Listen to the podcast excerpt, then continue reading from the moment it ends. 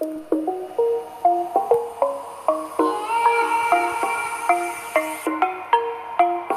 eso pa' que luce, pa' que Ya saben amigos que esto se hizo para que tú goces aquí en César y el Oscar de la Fortuna Podcast con este servidor quien les habla diariamente, César Mite. Y bueno, estamos llegando hoy al final del mes de agosto.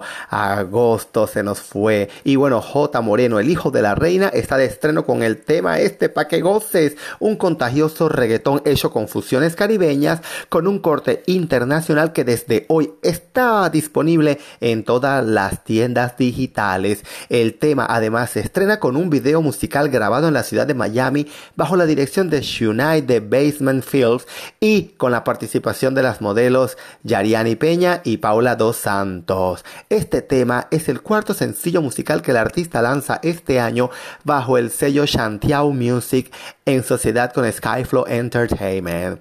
El artista ha empezado su carrera en solitario lanzando los temas de su primera producción musical de los que ya se conocen Tiempo, Mi Belleza Latina y Recuérdate y Llama. Así que le deseamos todos los éxitos a J. Moreno. Y bueno, les voy a dejar un poquito más de El Hijo de la Reina para que goces.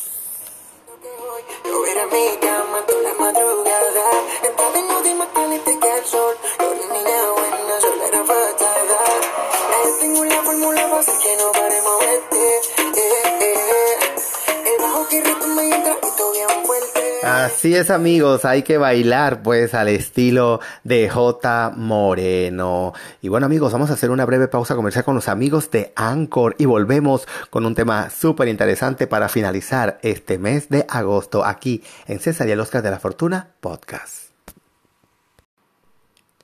Y continuamos amigos hablando esta vez ahora para darle la bienvenida a septiembre. Y según el horóscopo chino mensual de este año, el mono ¿verdad? Travieso, divertido e inteligente, gobierna esta segunda parte del periodo del verano del año de la rata. O sea, este año 2020 es el año de la rata. Y bueno, en el mes de septiembre se le conoce eh, como el mes del mono de madera. Un mes del mono durante un año de la rata ofrece la posibilidad a muchos signos del zodiaco chino de encontrar los remedios necesarios para su desarrollo existencial. También es un periodo favorable para la renovación de recursos.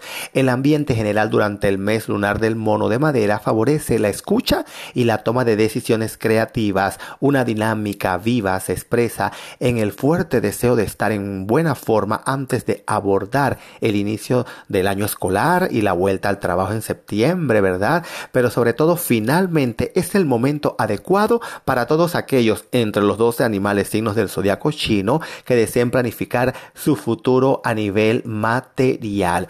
Las energías mensuales del mono de madera dan los medios a todos los signos del horóscopo chino para salir de circunstancias complicadas con eficacia. El optimismo combinado con un pragmatismo obstinado puede desbloquear las situaciones más inextricables inexplicables.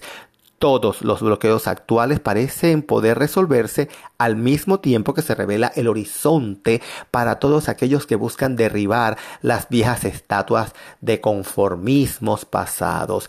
Durante el mes del mono de madera de este año, con una mentalidad abierta teñida de un poco de moderación y cautela, es posible recuperar la esperanza de una vida mejor, lejos de las preocupaciones diarias de un mundo obsesionado con el lucro egoísta expensas del humano. Es así como pueden surgir nuevas ideas innovadoras que traen cambios durante la primera quincena de septiembre de este año. Sin embargo, el actual contexto de salud global sí expone los defectos de la sociedad contemporánea, sigue siendo un recordatorio de la cruda y frágil realidad que nos asalta a nivel individual. La tentación de dejarse llevar por el capricho, ¿verdad? Caprichoso viento del destino, combinada con la sed de aventuras y placeres propios de las vacaciones de verano no debe dar paso a un abandono amnésico de las realidades de este nuevo mundo. Si bien los doce signos del horóscopo chino se alimentan con una vitalidad traviesa a medida que se acerca el otoño, es importante mantener alerta durante todo este tiempo difícil, porque si la rata ni el mono les gusta dejar las cosas al azar, por tanto es necesario evitar cualquier imprudencia que pueda comprometer el equilibrio necesario para el desarrollo existencial de todos y cada uno de nosotros. Les cuento que según el horóscopo chino para el mes de la última semana de agosto y la primera quincena de septiembre, la rata, o sea, el ratón, espera con ansias una reunión incluso si no agrada a todos.